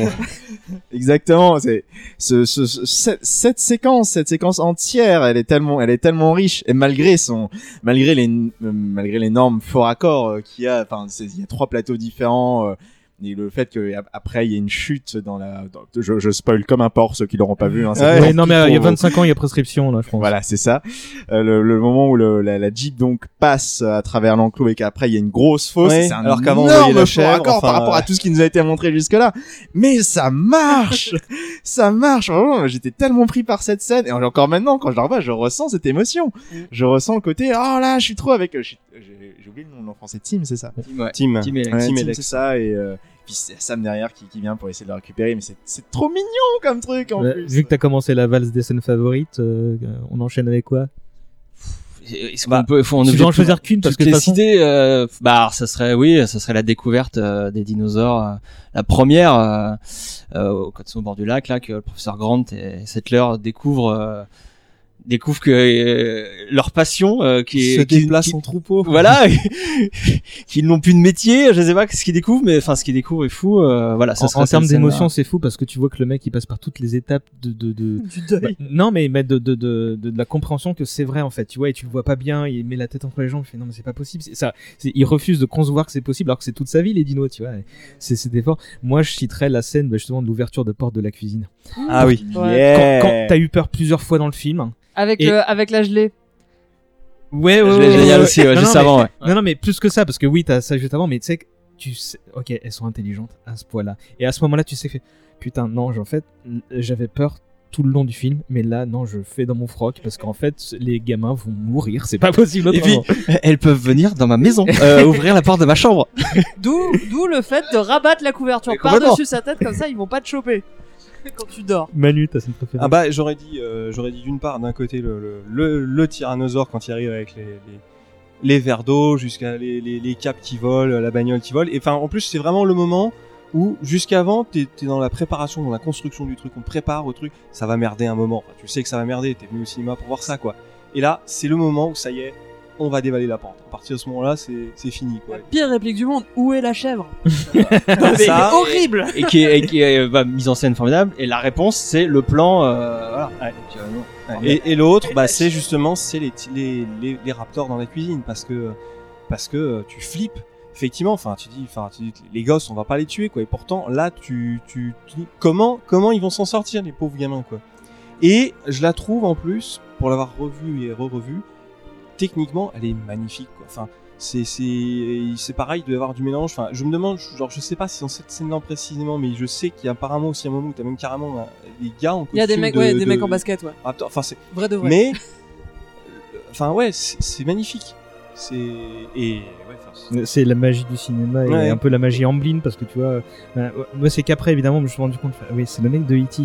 C'est le mec de Indiana Jones. À quel moment en fait ce mec C'est là que j'ai. Non mais je crois que je crois que ça a grandement contribué à, à faire comprendre ce que c'était que le boulot de réalisateur en fait. Tu vois, c'est c'est ça- c'est quelque part un magicien. Tu vois, il est pas tout seul, il a toute une équipe, mais c'est un penseur et je crois que ça. Oui, ça- si c'est le même mec derrière tous ces trucs, c'est qu'il y a, il y a sa patte. À un moment donné, c'est lui qui fait le job et c'est pas. C'est à lui que j'ai envie de faire des câlins en fait. Je, je... Non, mais en plus. Et après tu vois la liste de Schindler, je fais. euh, bon. Qu'il a fait juste après, je ouais, crois. Juste après, juste après. le fou. Moi, j'adore la Lise Schindler. hein, Mais c'est personnellement. vrai, mais c'est vrai que Spielberg, sa mise en scène, en plus, c'est du, c'est du, c'est du velours, hein. C'est, c'est le, le petit Jésus en culotte de velours, comme on dit, parce que, enfin, même ces, même ces projets, hein, juste un petit aparté, mais même ces projets les plus mineurs, euh, du style attrape, attrape-moi si tu peux, il y a des, il y a des plans, des trucs, euh, c'est, euh, ça, ça, ça, ça, ça se boit tout seul, en fait. Mhm. C'est vraiment magnifique. Euh, bon alors oui, c'est pour euh, rajouter encore euh, des choses qu'on sait déjà, mais sur le génie Spielberg. Quand tu parlais de la scène de la cuisine, ouais. euh, Herbie, il y avait un des, il y a une chose que j'ai envie de souligner, c'est l'extraordinaire travail de direction d'acteur aussi pour les enfants. Oui, Les ah bah, gamins, ouais. parce que Oui. c'est euh, c'est extrêmement difficile de faire bien jouer des enfants. Et là, euh, Ouais. je- euh, bon, on, la, on revoit le film, on dit mais ça, ça tient toujours la route, c'est extraordinaire. Ouais, les enfants re- je ça m'a frappé quand je l'ai revu dimanche. hein. C'est que la euh, Lex, la gamine, enfin, elle, elle morfle tout du long, la pauvre. hein. Enfin, elle passe la moitié du film à crier. Mais, enfin, je veux dire, elle joue super bien. Enfin, j'y crois à mort. Tu la vois qu'elle est en, elle est en état de choc après que le, le Gennaro, l'avocat, l'ait abandonné et tout. Enfin, tu la vois, elle, est, elle, est- elle, est elle a plus de Mm. souffle, elle est complètement perdue. Elle est... Et là, je dis, ouais. Et de l'autre côté, ouais. je me dis aussi, putain, mais à sa place. euh, J'aurais je serais rajouté pareil, le quoi. caca dans la culotte là où ça aurait été fait et puis tout est cohérent parce que pour elle, euh, vegan, Ah oui. monde c'est cool. La nature, la nature qui est forcément géniale. Là, elle comprend pas. La nature se retourne vers moi. La nature veut me bouffer. Ça, ça n'a aucun sens. Et euh, enfin, tout, tout, tout le discours aussi, euh, on n'aurait pas le temps. Là, il faudrait faire trois heures. Mais euh, toute la science contre la nature, l'homme, euh, la place de l'homme dans- sur la terre, tout ça. Enfin, tout, tout ce que véhicule, toutes les thématiques philosophiques que véhicule le film. c'est- Enfin, c'est, c'est complètement fou. Et, Et- Est-ce que film à voir. là, je vais pas vous demander de, de trouver euh, un exemple euh, sur le moment en imaginant que vous avez encore entre euh, 10 et 16 ans, mais est-ce qu'il y a quelque chose qui vous déplaît dans le film aujourd'hui? Est-ce qu'il y, a- il y a quelque chose qui vous paraît pas bon? Linux. c'est le seul truc pourri, je crois, du film. Sincèrement, c'est le, le coup, on va ouvrir les, le- hacker l'ordinateur pour. C'est pas Linux, c'est Unix d'ailleurs. hein. Ah putain. Linux ouais, n'existe tu peux pas, à pas l'époque, tester avec je suis pas sûr que Linux existe et elle dit Unix. Hein, je le... D'accord. ouais, parce qu'elle a, elle a à la maison Unix justement, donc elle sait reconnaître. C'est ah, c'est quasiment, c'est quasiment le seul, le seul truc qui est un peu pourri. Mais c'est pas très grave. Encore une fois, c'est c'est un, c'est un plot device. Enfin, c'est un truc de réel. C'est pas très grave. Et c'est vrai que c'est le seul truc un peu, un peu naze. euh. Il y a rien qui vous déplaît Peut-être éventuellement le personnage du chasseur qui est qui a l'air euh, qui a tout l'accoutrement le, le ton euh, euh, d'un mec euh, super incroyable qui a tout fait qui a tout vu et qui qui meurt en trois secondes C'est Clever peut-être un peu voilà on aurait peut-être voulu en avoir un petit peu plus sur lui euh, mais pff, voilà c'est vraiment si je veux chercher euh, la bête quoi La petite bête, ouais, ou la grosse en l'occurrence. Euh, Est-ce que vous avez lu les bouquins de Crichton ou pas? Oui, toi, Les deux. Pas. Les deux? Et avant, après? Après. Après. J'ai lu après, alors je sais pas trop si j'ai lu euh, entre. Si j'ai lu Jurassic Park, entre Jurassic Park et Le Monde Perdu, les films, mais je me souviens que j'ai lu les deux, ouais. Et qu'est-ce que t'en dis par rapport au film Oh, c'est différent sur certains points, on retrouve des trucs, et bah, c'est évidemment beaucoup plus riche parce que quand t'as un bouquin de 500 pages, un, dire, un script d'un film de 2 heures, ça doit être 120 pages de script, un truc comme ça, je crois. Et donc t'as évidemment plus de trucs, t'as des différences, mais c'est. Bah, il te manque quelque chose quand même. T'as pas le visuel, t'as pas la musique, euh, t'as. Ça, ça serait un film lambda, euh, tu, tu le placerais, tu pourrais le placer un peu au même niveau, mais là, t'as as une- un film qui est magnifique de mise en scène, qui est euh, avec des effets spéciaux qui déchirent, t'as une musique euh, que, que quand tu l'as dans la tête, t'arrives plus à t'en débarrasser. Enfin, donc, euh, mais alors ceci dit, j'ai gardé le premier bouquin quand j'ai fait du tri, mais j'ai viré le deuxième. hein. Fait, bon, à un moment, euh, faut faire de la place. Quelqu'un d'autre l'a lu, non? Non. Non. Non, ouais. Une- copine qui l'a lu et qui m'a dit justement qu'elle aimait bien parce qu'il y avait un côté un peu plus scientifico machin développé. euh, C'est pas, c'est pas Manana qui t'a raconté ça, non des fois? Non. Parce qu'elle a, elle a, une elle a relu les deux il y a pas très longtemps, elle les a trouvés très efficaces. euh, Oui, non, c'est plus... perdu. euh. Effectivement, techniquement, c'est un peu plus développé quand même. Parce que là, dans le film, on- sur la technique, on y va euh, vite, avec Monsieur ADN. ouais, avec Monsieur ADN. Et euh, justement, bah tiens, on parlait du monde perdu. Qu'est-ce que vous pensez des deux suites euh, Enfin, on parlera du présent dans un, dans un instant, mais des deux suites, le monde perdu et Jurassic Park 3 à cinéma. Alors, euh, sur le monde perdu, que Rapidement. j'ai re- que j'ai revu récemment, il y a de purs instants de mise en scène. Ouais, On y, ouais. on Il y a y des- quand même- moi, il y a quand même de de très bons trucs. Très très bon. Alors autant du point de vue du récit, je Quand la fille de Jeff. Goldblum fait euh, des, des- de la gymnastique euh, rythmique, euh, par Ah, des exemple. barres symétriques. Ouais. Merci. Euh, par exemple, quand ça là, euh, effectivement, la scène du, du de, de, de la vitre qui se fait en petit Mmh. Ah oui, ça, mais je- fougères. Ah mais ouais. au tout début, et là c'est un plan qui, qui paraît euh, mine de rien vraiment. Je vais essayer de faire très vite dans la description. Euh, au début, on, on est avec un couple de riches sur une euh, euh, sur, sur une plage et tout, et là il y a leur gamine qui commence à se faire bouffer par des tout petits dinosaures. Gros plan sur la sur la mer en train de hurler. Transition immédiatement avec un Jeff Goldblum en train de bailler devant une affiche paradisiaque. C'est tellement méta ça comme Ouais, moment. Euh, et qui, en fait, on le voit avancer dans le métro. Euh, et alors, la lumière devient beaucoup plus blafarde, beaucoup plus glauque. Et c'est un, c'est une superbe image de euh, juste le plan de, de Jeff Goldblum comme ça qui baille devant un truc comme ça. Euh, qui, euh, on croit qu'il est sur une île paradisiaque l'espace d'un instant, puis ensuite on va dans le métro. C'est une superbe euh, manifestation visuelle de la chute, en fait. Puisque le, le mec, il, toute sa réputation, on l'apprend plus tard. Elle est, on l'apprend dans, dans, littéralement dans la scène suivante. Elle est par terre parce Mhm. qu'il a osé parler des dinosaures euh, et que du coup personne ne le prend en sérieux. Euh, et euh, juste, juste ce plan-là, ça fait partie des nombreux exemples de pourquoi Spielberg est extrêmement bon dans ce qu'il fait. En un, plan, en un plan, il te montre, ok, ce mec, il était au top, c'était une star, et puis il a chu. Et le 3, attends, rapidement. je- Euh, le 3, j'arrive pas du tout à adhérer au principe de, euh, dès le départ de, de, de, de l'intrigue en fait. Le, le gamin qui réussit à se paumer sur l'île, les parents qui vont le chercher, euh, qui font croire euh, au mec que ouais en fait on veut juste survoler l'île parce qu'on est des riches excentriques. Bah non, euh, dis-tu la vérité les gars, enfin j'en sais rien ou T'as pas genre l'armée à la fin ou un truc comme ça? Ouais franchement. C'est vraiment une daube. Le crois- 3 je crois est la- ouais. Je crois que t'as un, un débarquement à la fin et machin, et ça c'est enfin en plus clairement payé par le ministère de la Défense américain. Euh, Enfin, c'est toujours le côté genre. Alors qu'effectivement, t'as le premier où la nature est triomphante, t'as la T-Rex et là, enfin, t'as un super message, c'est méga cool, c'est bien foutu et tout ça. À la fin, c'est genre, non, mais vous inquiétez pas, euh, l'armée américaine est là, quoi. C'est Super. Mhm. Et du coup, ton avis sur le monde perdu? Mais euh, Euh, je m'en fous. D'accord.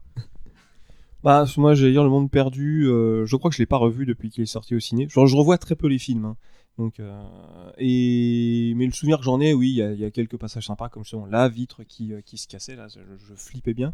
C'est la scène du Et les film. fougères, Mais, et les fougères aussi. mais, euh, revient, mais les c'est mais c'est en dessous, euh, c'est clairement en dessous du premier. Et le 3, je l'ai vu, et euh, j'en ai pas grand souvenir. Si, la seule chose bien du 3 pour moi, c'est qu'il y a Sam Neill dedans. C'est ce qui me manquait dans le 2, parce que Mm. moi, j'ai toujours préféré Sam Neill à Jeff Goldblum. Voilà. Et donc, j'étais content de le voir, mais ben, c'était à peu près tout ce qu'il y avait, quoi. Sartman. Non, non, bah ouais, je vais pas faire très original. Le, le 2, euh, moi je le trouve honnête, euh, je le regarde de temps en temps. euh, J'aime beaucoup la, le, la fin est un petit, euh, c'est pas du grand cinéma, mais c'est un petit kiff quoi de voir les dinosaures dans la ville, tout ça, euh, ça c'est un peu rigolo. Euh, et euh, voilà, c'est Spielberg honnête, donc il y a quelques moments de de de de, de, de cinoche, mais c'est pas un grand film. Et euh, le 3 est à chier, je crois que j'ai vu qu'une seule, qu'une seule fois et je je veux plus jamais le revoir, plus jamais. Bah, moi, très rapidement, je n'aime pas du tout le monde perdu. Mais genre, pas du tout. Et je, et, je vous avoue un truc, je l'ai vu qu'il y a 4-5 ans. Mm. Euh, par parce qu'il y avait la ressortie 3D du Jurassic Park et que euh, ma nana avait pas vu le 2. Je fais bah écoute, moi non plus, je l'avais pas vu à l'époque parce que euh, je suis un sale con, j'aime pas les suites parce que personne n'aime les suites et, et pas d'esprit critique surtout à ce- à cette époque-là.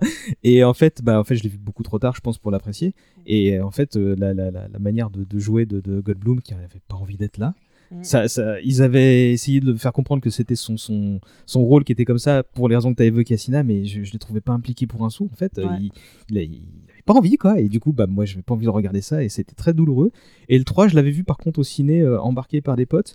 Bah, assez rapidement oublié, même si c'était du spectacle. Et comme toi, j'étais content de voir Sam Neill parce que effectivement, j'étais plus, plus proche de lui. Je me souviens que euh, c'était intéressant de montrer le, le, le, le devenir de personnage et le devenir du type. Ah bah non, il n'a pas fini avec la blonde en fait. Il est, ils ont divorcé. Enfin, oui, oui, ah oui, oui, ils- oui, tu vois que le- et ça alors ça je veux dire je veux dire ça je pense que parce que c'est c'est pas un film réalisé mais c'est un film qui est produit par Ouais, Spielberg Joe Johnson. et d'ailleurs Johnson c'est le petit ouais je crois que c'est ça ça doit être Le le, gars petit point euh, le petit point où tu dis ah il y a quand même un il y a quand même un vague euh, un vague petit euh, aspect Spielberg puisque Spielberg il a quand même une obsession sur la famille et sur les parents séparés Mais il se avait, divorcer, il avait hein, divorcé sinon, à, ce, ouais. mo- à ce moment-là, je crois. C'est ça, c'est genre, t'as toujours un moment où t'as des grands réels. les, comme les ça parents de, Tim et, et Lex sont divorcés euh, dans, le film, dans Jurassic Park. Ouais.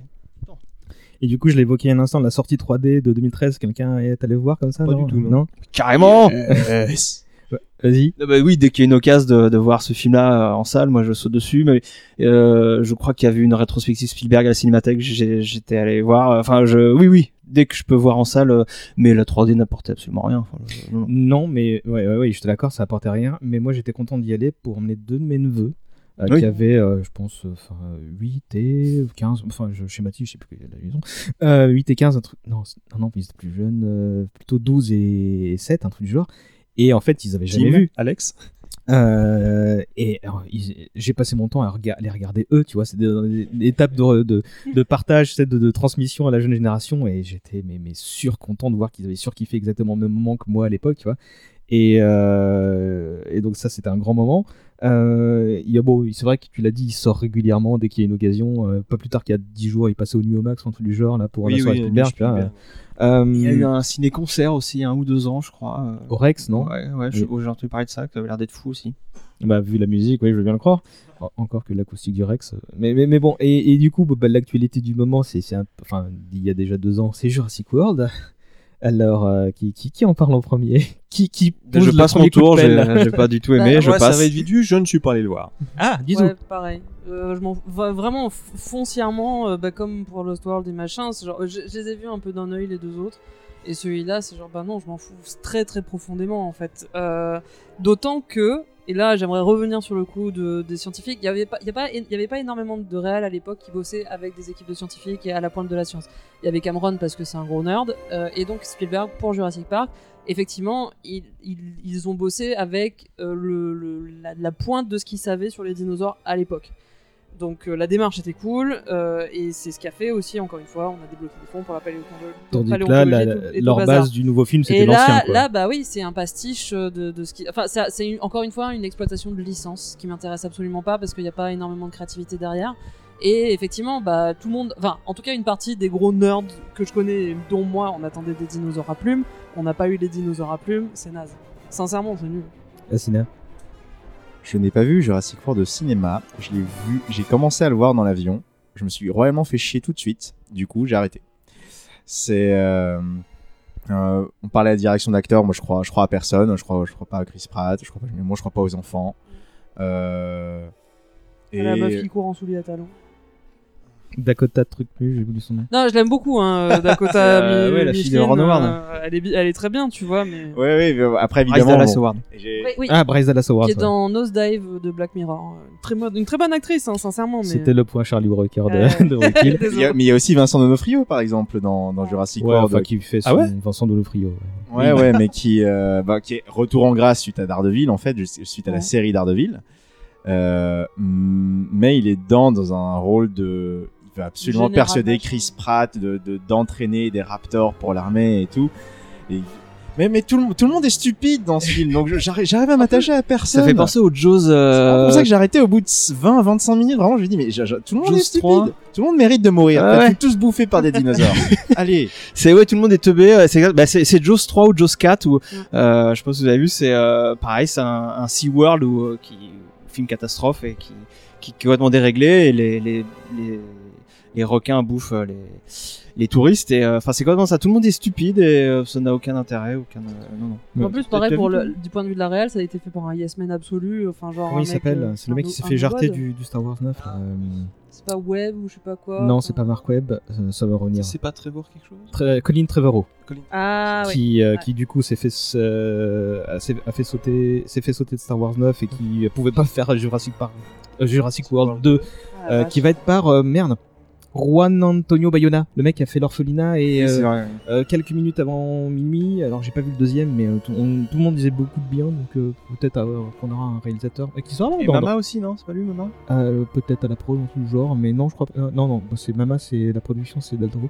Euh, donc non, c'est pas lui, mais euh, mais là, je- bon. Alors moi, moi, Jurassic World, je m'étais endormi. mais pas, mais pas. alors, sans doute un peu à cause du film, mais mais pas que. J'étais vraiment cre- crevé cette semaine-là et et j'ai pas vu le le le, le, le tiers central euh, du, du film.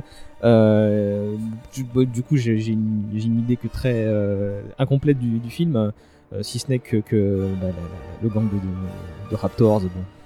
C'est- Moi, j'ai beaucoup d'affection pour Chris Pratt. Chris Pratt. Chris Pratt.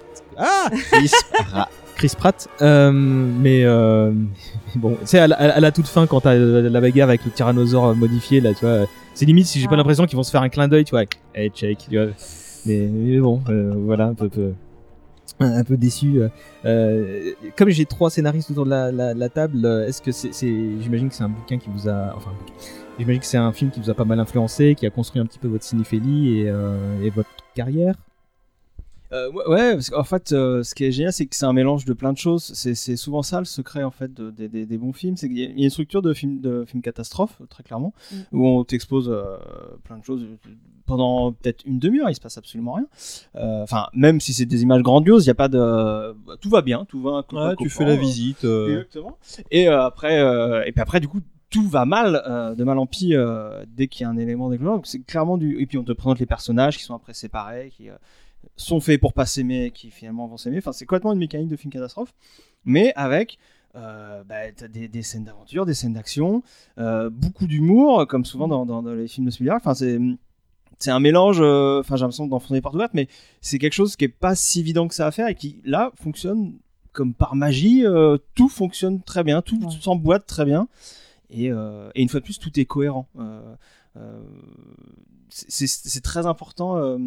Moi, j'ai l'impression, euh, quand on écrit quelque chose, quand on, même quand on filme quelque chose, euh, que tout soit co- cohérent, même si le spectateur va pas se rendre compte au premier visionnage de euh, ah ouais, le plan du début du film, il veut dire la même chose que le plan à la fin du film. Ah ouais. euh, mais c'est quelque chose qui va, qui va transpirer du film et, et qui va forcément impacter l'inconscient du téléspectateur. Donc c'est aussi, moi je pense, au-delà des, de l'enchaînement de scènes dingues, de- d'action, de suspense, qui, qui fait partie du- de la mécanique du film catastrophe, il y a toute cette cohérence euh, thématique euh, qui, qui fait que pour moi le film se tient et c'était un chef-d'œuvre. C'est c'est aussi ça qui est important, je trouve, pour moi. Sina Mm, pour ne pas être redondant, parce que tout ce qu'il vient de dire euh, est, est vrai. Euh, une des choses qui continue de m'influencer à l'heure actuelle en termes d'écriture, c'est euh, Spielberg est un extraordinaire conteur, Mm. au sens où vraiment, je parlais d'enfants intérieurs tout à l'heure. Euh, les enfants, enfin la place de l'enfance, de l'absence du père, des de la famille, tout c'est des choses qui parlent beaucoup aux enfants, qui continuent de parler à tout un tas d'adultes, et il réussit à traiter ça dans une bonne partie de sa filmographie avec euh, quand même une, énormément de sensibilité, énormément de, de- de talent. Il décrit super bien tous ses personnages. C'est quand même, euh, en tout cas, pas, pas forcément dans tous les films, dans tous ses films, mais là, dans tous les personnages sont très très bien écrits, avec leurs failles et leur marge d'épanouissement, d'agrandissement. Et euh, dans ce film, dans Jurassic Park, il arrive à faire en sorte que n'importe quel adulte se retrouve de nouveau en situation d'enfance. Mm. Dans un monde où tout est hostile, tout est agressif contre lui, tu sais pas quoi faire. On parlait de l'homme dans la nature, ben c'est exactement ça. D'un coup, t'es paumé, t'es, t'as perdu tous tes repères, tu n'es plus le grand mâle dominant, euh, tu n'es plus l'espèce dominante. Non, d'un coup, t'es dans la merde. t'es vraiment dans la merde, tu sais pas quoi faire. Et c'est ça qui est beau. Et on va faire en sorte que les spectateurs aient le même sentiment. C'est ça, c'est Exactement. une métaphore de l'âge adulte. Euh, oui, et bah oui, oui, c'est vrai que Spielberg, un peu comme Miyazaki, c'est un des, un des très rares réals à, à faire de l'enfant sans faire semblant d'être, euh, enfin, sans, sans prendre des espèces de codes qui ressemblent à rien du tout de, de ce que les enfants partagent en fait. C'est vrai que ils se mettent directement. Enfin, E.T. est connu pour avoir des plans au niveau, au niveau des enfants, etc. Bref, Euh, donc c'est hyper intéressant effectivement de ce point de vue-là. Ça, je suis d'accord avec Assina. Il y a aussi, euh, d'un point de vue effectivement structure scénaristique, euh, Jurassic Park, c'est un exemple euh, assez frappant de stru- structure en trois actes ultra classique avec des temps forts euh, qui sont détaillés dans, dans la dernière Bible de, du Hollywood actuellement, en fait, qui est Save the Cat, je crois, enfin, qui est, un- qui est une espèce de. qui est un, bouquin qui a été passé par tous les scénaristes à Hollywood. en ce moment, qui dit que voilà, à, la minute 3, il faut qu'il y ait ça, à la minute 4, il faut qu'il y ait ça, etc., etc., qui est vraiment, qui est en train- qui a tué le scénario euh, récemment parce que du coup bah, tous les producteurs au lieu de prendre le truc comme une déconstruction d'une structure trop classique ils ont fait ah bah c'est un cahier des charges faut suivre Mhm. exactement ça ce qui fait qu'il y a plein de films actuellement qui ont pas de sens parce que bah, à la minute 4 faut qu'il y ait ça à la minute 5 et peu importe qu'est-ce qui amène ces événements c'est juste une espèce de succession de points comme ça. Euh, je sais plus je crois que c'est un, un Snyder mais pas le Sna- Zack Snyder de, de- du réel c'est un, un scénariste qui s'appelait Zack Snyder qui est mort qui a écrit ce truc là bref euh, et ce qui est intéressant avec Jurassic Park, c'est que ça suit à peu près exactement la même structure, sauf que les temps diffèrent. Il y, a des- il y a des moments qui sont un peu plus longs, il y a des moments qui sont un peu plus courts. Ça suit exactement la même structure, mais sauf que voilà, Spielberg, il a joué un peu avec, euh, avec certaines scènes en les rallongeant ou en les écourtant, et ça marche, ça marche du feu de Dieu, c'est c'est hyper bien. Donc c'est ultra classique Jurassic Park, mais ça marche. Euh, donc c'est bien étudié pour ça aussi. Il nous reste un peu de temps. Je sais que toi, Manu, et toi aussi, certainement, vous avez ramené des notes dans tous les sens. Il y a quelque chose sur lequel vous vouliez revenir? Moi, je voulais. euh, alors après, c'était pour ouvrir au cas où si tu voulais euh, encourager nos auditeurs à voir autre chose que Jurassic Park. Je voulais ouvrir sur les, le, le travail de Michael Crichton au, au, ci- au cinéma. Parce que, donc, comme on l'a dit, il a écrit des bouquins et euh, il y a beaucoup de ces bouquins qui ont été adaptés. Et notamment, euh, lui-même en a adapté euh, Oui. euh, plusieurs. Euh, que moi j'ai découvert il y a pas très très longtemps et qui sont, qui sont fascinants euh, et qui ont toujours cette thématique de euh, jusqu'où peut aller la science. Euh, toujours, des- c'est des- il, il a posé des concepts de SF que je trouve assez cool. Et, et dans ces films qui s- sont pas c'est des films qu'il a fait dans les années 70, alors je vais les citer. T'as la variété Andromède, t'as l'attaque du train d'or, un truc comme ça. Ouais, alors je pensais Ça. plus à Looker. Ah oui, puis, Euh, bah, puis c'est Monde Ouest, c'est lui qui est euh, Westworld, qui qui a- Westworld. qui a été euh, connu dernièrement. Donc, euh, donc Westworld, c'est 73. L'histoire d'un parc d'attractions qui, qui se met à déconner. Donc, bah, on est très dans, dans, la thématique Jurassic avant. Park. On a Coma en 78. euh, où là, euh, c'est une espèce de conspiration hospitalière. Parce que, ah oui, l'a pas dit, il a été Toubib aussi. Euh, Oui. Crichton avant, c'est lui qui a créé euh, bah Urgence. dit, Urgence, là c'est Urgence. Euh, et, euh, et donc il y a souvent ça aussi dans, dans, dans ses œuvres, de, le côté euh, les médecins, les médecins nous veulent du mal, tout ça. Donc dans Coma, il y a tout ça, il y a toute une, une conspiration hospitalière. Il y en a un qui est assez, qui, est assez- qui est pas mal, c'est Terminal Man en 74. C'est un homme, une espèce d'homme bionique, euh, un homme qui va se faire greffer des puces, des choses comme ça. Évidemment, ça va mal se passer. Euh, il va pas de- devenir si bien que ça. Et un petit Et, dernier, euh, allez. Et un. Un petit dernier. Et voilà, et Looker, que j'ai cité au début, Looker, c'est génial. C'est une histoire, c'est des mannequins euh, qui se font, euh, qui font faire de la chirurgie esthétique, une chirurgie esthétique un peu particulière, un peu du futur. Et une fois de plus, ça va pas bien se passer, parce qu'il faut arrêter de modifier la nature avec euh, la science. Ce n'est pas bien, ça marche pas. Et donc c'est ce qu'il y a dans toute son œuvre, enfin dans le peu de son, de, de son œuvre que je connais à Crichton. Et Il était dans n'hésitez pas à aller voir. Il parlait de l'intelligence artificielle, il parlait du transhumanisme avant tout le monde, quoi. Complètement, c'est des films de, de- des années 70. Manu, rapidement. Euh, bah rapidement, euh, le petit truc que je rajouterais, c'est j'aime beaucoup le personnage de Denis Nedrick, le mec qui fait tout foirer, c'est par lui que tout arrive. Et euh, moi j'ai pris un peu les notes parce que j'ai en fait j'ai noté sur les répliques parce que je me suis aperçu qu'il y a des trucs qui me restaient dans la tête après ce truc, à commencer par le j'ai dépensé sans compter, Hmm. la vie trouve toujours son chemin. Puis aussi le, le- ce Ouais, la petit euh, la nana, vous n'avez pas dit le mot magique. Il y a plein de, enfin, je trouve que les, les dialogues, euh, en fait, il y a beaucoup, beaucoup de bonnes lignes euh, qu'on retrouve là-dedans et qui, sur la VF, parce que je l'ai re-regardé en VF, comme c'est comme ça que j'ai découvert, ça passe bien. Putain, super mot de la fin. Wow Ouais. On l'a tous vu en VF, là, j'imagine, d'abord. Oui, oui. Oui, oui, de- oui, il n'y avait pas la VO en Sarthe. Non. Euh, bah, c'était cool. Merci à tous. Merci à Bah, toi. de rien. Euh, alors habituellement, je termine par la question rituelle. Est-ce que ce se regarde bien encore aujourd'hui? Bon, on connaît tous la réponse. hein, Je vais pas vous faire la fin de la. J'ai failli oui. me bastonner avec des collègues qui ont dit que Hook c'était le meilleur- meilleur Spielberg, j'ai failli les tabasser. ça, ça, ça peut quand même un peu. euh, Hooker, non, la série, non, il parle. je je l'ai fait découvrir récemment à de- des amis qui l'avaient qui l'avaient jamais vu. Ça peut être un tout petit peu difficile quand on est habitué au tout venant hollywoodien actuel. On est d'accord, je la posais pas la question, mais allez-y. Ouais, hein. moi, j'y réponds, je m'en fous. Euh, ça, ça peut être un peu difficile d'accès pour tous ceux qui sont trop habitués au tout venant hollywoodien actuel parce que c'est un film qui a une vraie exposition. En fait, et c'est Ah oui, ça prend son temps au début. et vraiment le, le début prend son temps. C'est ce et- que je disais, hein, pour- par rapport à la structure, c'est vachement plus long en fait. Exactement. Et euh, mais bon, dans le contexte de l'époque aussi, un premier grand film comme ça sur des dinosaures. Les premières choses qu'on voit des dinosaures, mis à part les, les plans d'attaque qu'on peut voir comme ça sur sur les sur- clôtures ou sur le ou ce qu'on voit à la scène du début, le, ce qui fait transporter, c'est un tas de merde. hein. Il faut le rappeler aussi, qui se fait Ah oui. fouiller par. euh, C'est un joli tas de merde. du- La scène du Triceratops, est Voilà. magnifique.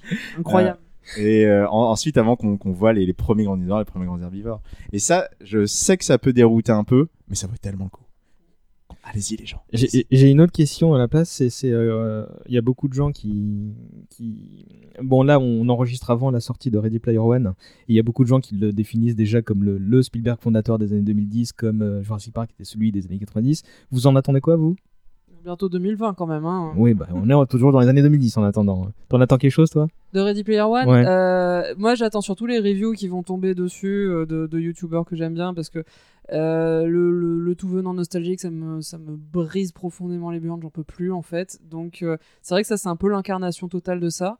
Non. Je... Je te le dis tout de suite, je l'ai vu en avant-première, donc c'est non. Bah, en tout cas, le bouquin. Et Ah oui, le bouquin, oui, le, oui, bou- oui. le bouquin, c'est le cas. J'en ai, j'en ai beaucoup entendu parler en tant que juste ben, gloubi-boule gamerdique de référence à la con. Euh, je suis. J'irai pas le voir en courant. J'irai Mhm. pas le voir en courant. Je, je- c'est du Spielberg, donc je pense que ce sera bien quand même. Enfin, il y aura quand même une base de très regardable, tu vois. Mais à côté de ça, j'aimerais qu'on, qu'on- enfin, j'attends justement les reviews qui parleront de l'aspect un peu plus philosophique et le ras-le-bol que je pense que beaucoup de, bah, de gamins en plus, c'est-à-dire de, de gens beaucoup plus jeunes que nous. euh, qui commencent à en avoir marre des millennials avec leurs références de merde. quoi. Mhm. Et j'espère qu'on va se faire défoncer. voilà. Assina Ben, comme attente, euh, moi j'attends de passer de. Je, je me dis pas que ça va être le chef-d'œuvre du siècle, mais c'est moi qui me dis euh, ne, ne mets pas la Calme barre tes trop ardeurs, haute, ouais. etc., etc. Euh, parce que je, me méfie aussi effectivement un peu du côté euh, trop nostalgique, mais de ce que j'ai pu lire euh, du projet jusque-là, euh, ça me, ça m'avait l'air pas trop dans cette direction. Donc, euh, en plus, tu confirmes là à Mm. l'instant que c'est c'est pas un. Du coup, moi, j'ai quand même assez envie d'y aller. C'est un décorum plus qu'autre chose, hein, les, les, les références nostalgiques. Ouais. Tu, tu les vois, tant mieux, tu les vois pas, c'est pas grave. Voilà, j'ai envie de me, j'ai envie de me reprendre une claque quand même de la part de Spielberg, mais si je l'ai pas, c'est pas grave tant que ça reste un, très bon film. Bah, c'est ça, c'est-à-dire que c'est, il nous a, on est condamné maintenant après avoir été tellement fan de Jurassic Park, on est condamné à attendre quand même malgré nous les films de Spielberg. Enfin, moi j'ai l'impression, moi c'est comme ça que je vois. Pourtant, ça fait 10 ans que je m'emmerde royalement devant ces films, mais oui, je vais aller le voir en courant évidemment, mais euh, parce que euh, il y a eu Jaws, parce qu'il y a eu Jurassic Park, parce qu'il y a eu Indiana Jones, parce que tout ça quoi. Mais euh, voilà. Mais écoutez, moi j'en attendais pas grand chose pour la raison que tu viens d'évoquer, puis, puis j'en suis sorti très content. Je vous dis que ça, c'était plus Donc, intelligent qu'il n'y paraît, et euh, j'attendais justement que ce soit pas qu'une machine à nostalgie, euh, et c'est, c'est, je trouve qu'il, a fait quelque chose de, de, de, de- bah, il a fait de l'aïkido avec cette attente en fait, et du coup vous, vous verrez bien, je, je serais curieux d'avoir vos avis. Toi tu vas pas aller le voir de toute façon Manu. Hein. Non, probablement pas, mais? enfin, j'en attendrai rien, mais je serais tenté plutôt de lire le bouquin déjà, tu vois. Puis plus tard, euh, de mettre la main dessus et de voir D'accord. Mais on, on en reparlera le moment venu euh, quand on verra le film et toi non. Euh, qu'est-ce bah on a fini hein, les enfants. hein. donc euh, merci encore une fois à vous tous.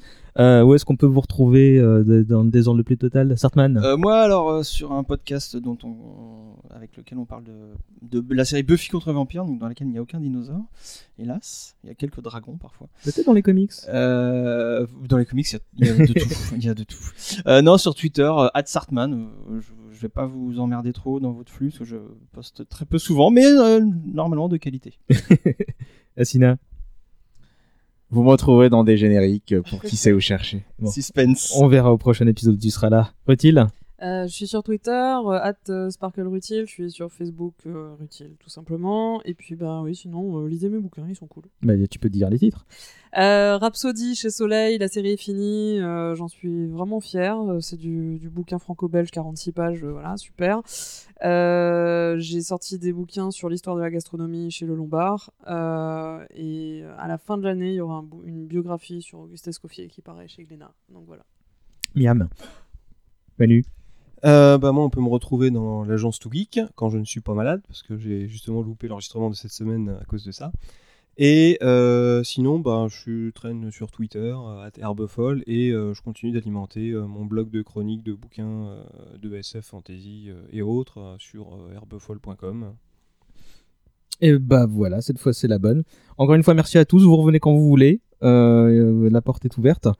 Euh, alors je pensais pas dire ça un jour, mais euh, je vais annoncer le prochain projet qui est les talons noirs. Donc toi qui te moquais des poneys tout à l'heure, bah tu vois, euh, c'est, c'est moi aussi je pensais pas. J'avoue que j'ai ricané tout à l'heure quand elle a dit ça. C'est quoi les talons noirs, César? Euh, bah, tu sauras ça euh, dans deux semaines euh, quand, quand les- le podcast sortira.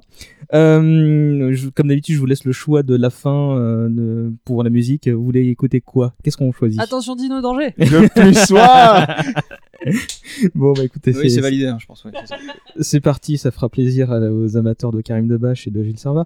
Euh, Qu'est-ce que je voulais dire? Euh, Bah n'oubliez pas d'aller euh, commenter, liker, partager les podcasts. Vous savez comment ça marche. hein. Il y a très peu de commentaires, donc euh, ça- mon ego se portera mieux s'il y en aurait un peu plus. Et puis donc à dans deux semaines pour les talons noirs. Gros bisous tout le monde. Salut. Salut. salut. À l'autre bout du monde, sur une île du Costa Rica, vivait notre ami Janamon, c'était Isla Nublar, je crois. Il a fait un rêve devant un spectacle de puces. Pourquoi pas remplacer les puces par quelques grands diplodocus Et c'est le grand départ pour un week-end fantastique. Bienvenue à Jurassic Park, dit Janamon d'un air tonique. Mais c'était sans compter Nédrier son plan machiavélique. C'est le début d'une aventure aux conséquences catastrophiques. Attention, dino danger. Il a déjà mangé la chèvre, maintenant il veut t'attraper. Attention, dino danger. Si tu veux pas voir les raptors, faudra fermer la porte à clé. Comme Denis Nedry a laissé ouvert les clôtures, le T-Rex s'échappe et tente de manger la voiture. L'avocat se fait bouffer, Yann Malcolm est amoché et Alan Grant et les enfants vont se cacher dans les fourrés. Perdus au fin fond de la jungle, nos amis tentent de rejoindre le centre, c'est leur seule chance de survie. Mais quand ils escaladent l'enclos, Elir met les plombs et le petit team un peu en retard se prend tout le jus dans le citron. Attention, dino danger, il a déjà mangé la chèvre, maintenant il veut t'attraper. Attention, dino danger, si tu veux pas voir les raptors, faudra fermer la porte à clé. Ils sont de retour au centre, mais là-bas rôdent les raptors. T'approches pas trop d'eux, sinon t'es un homme mort. Ces bébés font flipper, même les plus chevronnés. Regarde bien sur les côtés, c'est trop des petits futés. Le pilote de notre histoire est plutôt épique. La plus belle course poursuite depuis la fin du Jurassique. Nos vaillants héros rejoindront l'hélicoptère, mais ne verront plus jamais les oiseaux de la même manière. Attention, dino danger. Il a déjà mangé la chèvre, maintenant il veut t'attraper. Attention, dino danger. Si tu veux pas voir les raptors, faudra fermer la porte à clé. On va pas avoir de, de problème comme la dernière fois ou... Moi, je suis chaud hein, pour faire de la, de la post-prod, mais... Ouais, parce qu'en fait, l'épisode sur Ayam, euh, Asina est revenu pour enregistrer toutes ses répliques. Ah. Parce que son J'ai enregistré tous mes trucs. Waouh. Waouh. Tu t'es auto-cité. Ouais. Avec, euh, avec la On même va pas s'enlever des côtes pour ça? Allez, allez.